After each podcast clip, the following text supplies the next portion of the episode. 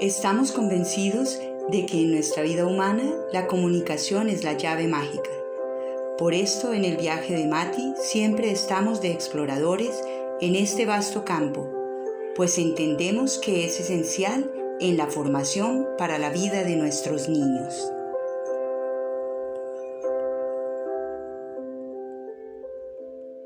El tema de la comunicación es bien importante cómo va empezando y naciendo esa comunicación ya como una cosa verbal, oral, ¿no? O sea, la parte de la adquisición del vocabulario, que es, es una cosa mágica, cómo va, eh, van los chiquitos desplegando desde el balbuceo hasta la palabra, todas esas, esas eh, funciones, digamos, y, y, cómo necesitan constantemente del mm, el estímulo, ¿no? El, de alrededor. A veces hay chiquitos que pasan mucho tiempo solos en las cunas y en las cunitas y nadie les estimula esa parte, ¿no? El bebé balbucea y balbucea y como está por allá en la esquinita o no hay quien le haga eco a eso, pues cómo, cómo un chiquito va a desarrollar habilidades verbales siendo así, ¿no? Claro, y, y también es que muchas veces hay la, eh, está la creencia eh, de que como es bebé, pues no entiende nada, ni uno le habla nada, ni nada, pero resulta que es muy importante estar hablando con los bebés todo el tiempo. Sí, de hecho, de, hablar cada cosa que está uno, así le esté cambiando el pañal o decir estoy preparando tu tetero, e, explicarle cada cosa que uno está haciendo alrededor de él, cantarle, hablarle, contarle cuentos.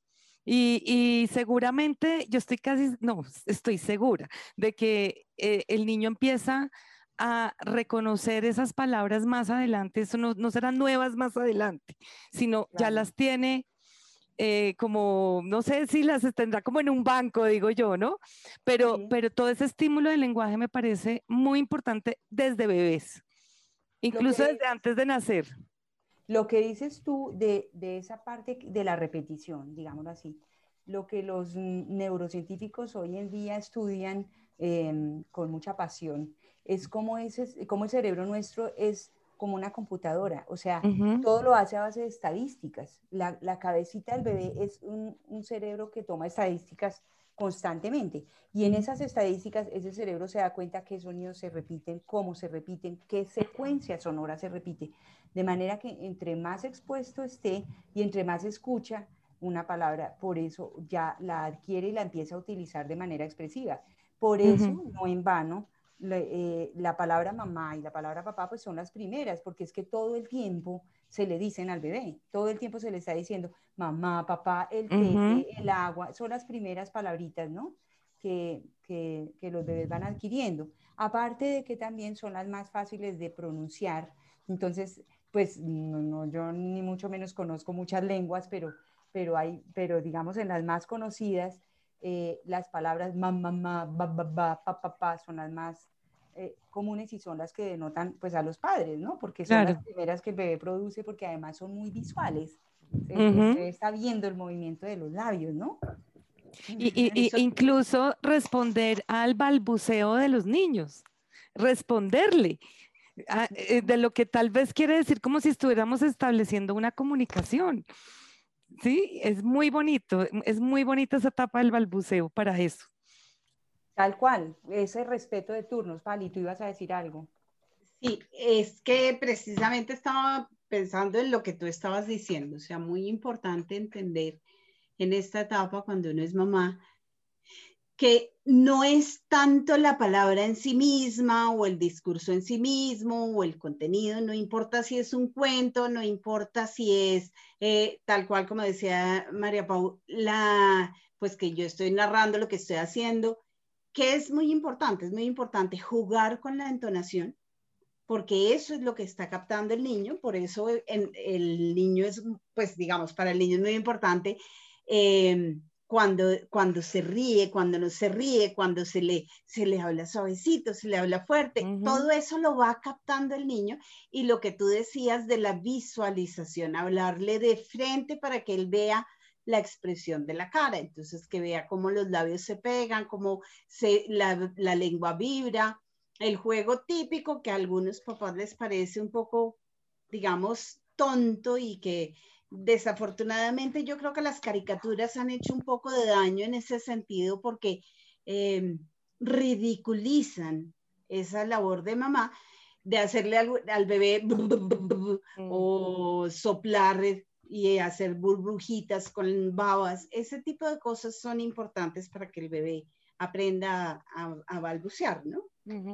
Claro, de hecho, la adecuación que hace una mamá eh, de su lenguaje cuando está con sus bebés, con sus hijos, es absolutamente espontánea. Nadie le dice que hable más despacio, que use una entonación, eh, mm, digamos, melódica, más melódica. Nadie se lo dice. Eso nace, es innato en la mujer, en la mamá y en las personas que se relacionan con ese bebé.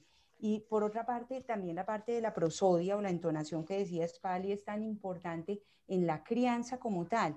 Debe haber una congruencia entre ese discurso y la, y la entonación. Por ejemplo, el bebé desde muy pequeño puede ser formado en, en, que una conducta no la haga. Mm, desde bebé, por ejemplo, ah, los niños pueden tener rabietas y obviamente una voz de mando es una voz firme uno, mm. lo mismo que con las mascotas, eso también lo dicen, ¿no? o sea, tú no le puedes decir, no hagas eso, bebé, eso es feo. No, señor, tú le dices, no, no me escupes la comida. ¿sí? Porque el niño no le gustó o, está probando algo nuevo, una textura que le parece incómoda, y entonces a, escupir, uno puede corregir. El niño no va a entender el bebé todo el discurso, ¿cierto? De, eh, eso no se hace, eso es mala educación, no sé qué, pues eso no va a entender, pero la entonación claramente sí. Y es muy poderosa, es muy poderosa. Así como puede calmar al bebé, lo puede inquietar o, lo, puede, lo puede frenar o lo puede acelerar. Y, todo ese tipo de comunicación no verbal es la clave del primer año, ¿cierto? Y, va también surgiendo, digamos, floreciendo en, en la parte ya verbal de la adquisición de las primeras palabras en el bebé. El bebé también empieza a darle una significación a, sus emisiones, sea el llanto, sea el balbuceo o luego el monosílabo, que es lo primero que sale, ¿cierto? y, y, todo eso es pues súper importante. La otra cosa que quería decir era con respecto a lo del, eh, en cuanto a lo gestual, ese, ese punto de equilibrio entre el entender e interpretar la gestualidad del bebé y del niño pequeño, del menor de un año, pero también el eh, exigirle un poco y, reforzarle la producción oral, ¿no? Mm. Muchas veces ah, uno ve bebés que todo lo logran a punta de dedito y qué tierno ese dedito que todo lo ah, señala y todo ah, alcanza. Exacto, y el A y el A y, tan tierno, pero tan tierno es que eso puede ir estando retrasando la parte expresiva sobre todo, ¿no? Eh, innecesariamente cuando... Por eh, supuesto. el bebé de, de forma lógica, intuitiva, va a seguir utilizando el método que le dé resultado. claro. Y el que más le da resultado es señalar y hacer berrinches, pues esa será su forma de comunicación, ¿no? Además, tú lo decías, nuestro, nuestro cerebro funciona como un computador, entonces también economiza, en la medida en que, lo, en que puede, economiza. Entonces, si yo puedo con menos palabras conseguir algo, pues economizo. Sencillo. No es que el niño tenga ninguna dificultad, no nada, simplemente está haciendo un proceso normalito en su cerebro que es economizar para conseguir algo. Entonces, si con mi A o mi B es suficiente, no, no voy a sobreexigirme para algo que no se requiere. Claro, ahí es importante eh, que, sobre todo que las mamás o, quienes estén el cuidado de los niños es que sean conscientes de esa economía que quieren usar, es repetir eh, o exigirle al niño que pida de otra manera las cosas, ¿no? Como e, incluso si no lo puede hacer, al menos que se lo diga verbal, se lo exprese correctamente la persona que lo cuida. ¿Qué es lo que me estás pidiendo? Necesito que, algo así. y que, y que pueda, sí, exacto, moldear la estructura de la frase o algo así que lo pueda escuchar, pero ser consciente de eso. Sí, exactamente. Eso es otro, otra de las cosas que ocurre de manera muy intuitiva y al hacerlo consciente se vuelve eh, una cosa también divertida y muy informativa. O sea, las mamás sin darse cuenta, cuando el bebé dice, eh, no maete, no maete, no teneame, no tiene hambre. No más leche, no tienes más hambre. Bueno, eso contesta la mamá. O sea, reestructura mm, sintáctica y gramaticalmente muy bien la frase y se la devuelve al niño con claridad, ¿no? Eso también, eh, otra de las recomendaciones que damos mucho las fonoaudiólogas es que no se les hable a media lengua eh, por, por, esa razón, ¿no? Eh, mm, la, es muy distinto la entonación, la prosodia y el lenguaje significativo que una media lengua, que hablarle al, al bebé como si con, con, una media lengua, esa parte tal vez lo que Pali hablaba de que a veces se ridiculiza de pronto, hay, es responsabilidad mm, de, de, esa parte, digamos, de hablarles a media lengua, er, es, responsabilidad que entonces se burlen de eso, ¿no? Porque, porque a veces ocurre, pero no, tampoco es lo usual, ¿no? En general, eh, toda mamá y todo papá está interesado en que su hijo desarrolle un buen lenguaje. Ahora, hay que diferenciar el hablar a media lengua, no sé, a un bebé de 8, 9, 10 meses, al que efectivamente le puede uno estar jugando con esa media lengua y digamos, podría ser incluso magnífico porque se establece un buen, un buen vínculo, eh, digamos, en esa, en esa prosodia, a hablarle a media lengua al niño de dos años o al niño de año y medio, que ya no, él mismo no está para hablar a media lengua. Entonces, hay que ubicarse también en eso, en la edad en la que yo estoy hablándole al chiquitín como tampoco es prudente en estos días en la universidad hablábamos de eso, o sea, el niño que se acostumbra desde que tiene, no sé, dos, tres años a que le hablen como un adulto, es un niño que a veces termina perdiendo cierta información, digamos, cotidiana, porque está acostumbrado a que tú eres un niño grande al que te hablo como un adulto. Y cuando llega la profesora y le propone una cosa más, más, más, digamos, para su edad, o incluso su compañerito le habla más, ah, no, pues es que, comillas, ese es un bobito que no, que no amerita mi atención. Entonces hay que adecuarse, exacto. Muy bien, sí, esa es una cosa súper importante. Eh, cabe aquí dentro de, este, de esta parte del desarrollo del vocabulario, eh, todos los juegos que se hacen con la parte de onomatopeyas, lo valiosas que son el juego, toda la parte de discriminación de los sonidos del ambiente y lo que el niño empieza a imitar y es capaz de imitar. Eh, y es, pues, es increíble la varianza ¿no? en el rango de posibilidades y de diversidad que somos los humanos, la varianza que hay en eso. hay bebés que desde, desde muy chiquitos tienen unas habilidades de, para, para, imitar sonidos, ¿no? Y casi que mm. uno les, oye, hay, hay, chiquitos, por ejemplo, que a los dos años dicen una R perfecta. Y uno dice, pero ¿a qué horas tiene esa vibración tan bonita de esa lengua? Y todo eso son habilidades especiales. Pero toda esa, esa imitación del carrito, haciendo con los labios, mientras no se tiene una R, eh, el achis, em, el glu glu glu, el tilín tilín de la, campana o el tututú de la trompeta o el pom pom pom golpeando el tambor, es la preparación para todos los fonemas del lenguaje, para todos los sonidos, ¿no? Eh, y una de las cosas interesantes también es, eh, con respecto a eso, es en las distintas lenguas cómo varían las onomatopeyas, ¿no? Por ejemplo, en los sonidos de los animales, eh, cómo se dicen en distintos idiomas y cómo culturalmente también hay todo un juego con esos sonidos ¿no? que el medio ambiente produce, de acuerdo a qué tanto prestemos atención a ciertas tonalidades, a ciertas formantes del sonido, ¿no? características acústicas. Entonces, esa parte es muy divertida y es supremamente rica. De eso se agarra uno después para ayudar a los chiquitos, por ejemplo, que tienen dificultades de lenguaje.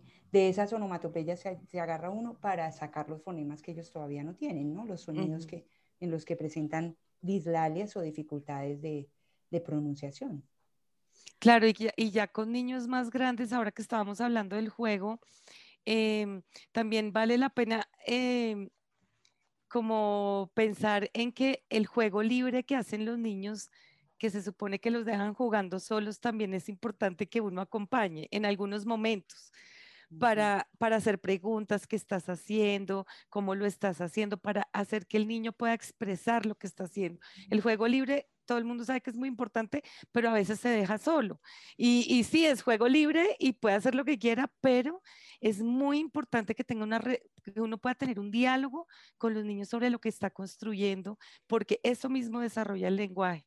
¿Sí? ¿Cómo lo estás haciendo? Entonces eso le da los pasos para primero y qué hiciste primero y qué hiciste después y qué vas a hacer después.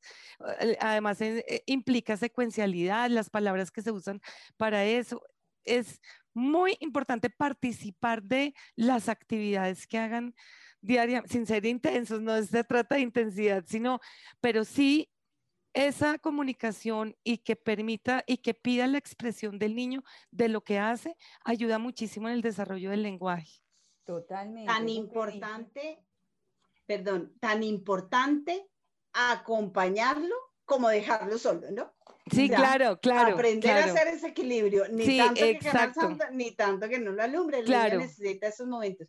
Y uniéndome a eso del juego que dices tú, e incluso antes, para los papás es muy importante el bilingüismo y pensar en eso. ¿Qué, qué influencia puede ser el reforzar de pronto los sonidos? Claro, los papás que tienen la posibilidad del doble idioma, reforzar ciertos sonidos que son propios del idioma, de tal manera que los niños puedan mantenerlos en el tiempo y se les facilite quizá la audición, la conciencia fonológica de otro idioma en el tiempo, más que lo que a veces digamos, sucede póngale el audiolibro en inglés o la película en inglés. En últimas, hay investigaciones serias que muestran que eso no, digamos, no llega a feliz término, no hace la diferencia.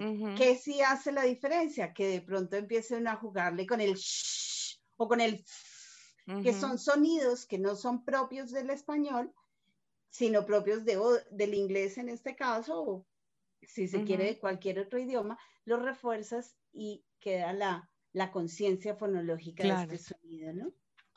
En eso que decías, Mapau, del acompañamiento al juego, no solamente intervenir sobre, digamos, preguntando, y, sino el comentar, el comentar lo que está ocurriendo, es súper importante porque muchas veces, eh, digamos, al principio del juego mm, solitario del niño, no es tan rico en emisiones. Después se va volviendo un juego acompañado, ellos mismos dirigen su acción con su lenguaje, pero al principio puede ser un juego silencioso que, al cual el adulto va llenando de lenguaje. Por ejemplo, es, es muy típico que los niños pequeños adquieren expresiones de frase eh, en bloquecito, las adquieren muy rápido y las imitan muy pronto porque son muy comunes y el adulto acompaña con esas expresiones muchas circunstancias. Por ejemplo, el se cayó o me caí, pero se cayó, eso los chiquitos lo aprenden rapidísimo. ¿Qué pasa? El, el, como el niño es torpe motrizmente, muchas cosas se le caen cuando está bebé. Se cae la cuchara, se cae el vaso, se cae el juguete, se le cae lo que uno le está entregando. Y el adulto siempre dice, circulares. exactamente, de Piaget, tal cual. Uno siempre dice, se cayó, el adulto siempre dice, ay, se cayó se cayó la cuchara, se cayó el niño, se cayó no sé qué, se cayó el juguete, se te cayó. Sí, sí, Entonces, los niños es una de las expresiones que más rápido expresan, dicen dentro de su lenguaje, ¿no? Mamá, papá, se cayó, agua, no sé qué, le dicen a uno los papás, eso es lo que el niño dice, pues claro, porque es algo, es una expresión que está acompañando la acción que ocurre cotidianamente. Entonces, ese tipo de acompañamiento verbal a lo que ocurre en eh, el nivel del niño, como también claramente lo decía Pali, sin pretender que sea una explicación estilo adulto, no, desde el nivel del niño es algo que es una herramienta pues eh, muchas veces inconsciente, pero cuando uno la hace consciente es una herramienta valiosísima también para ese desarrollo de esas primeras, de ese primer vocabulario, esas primeras expresiones.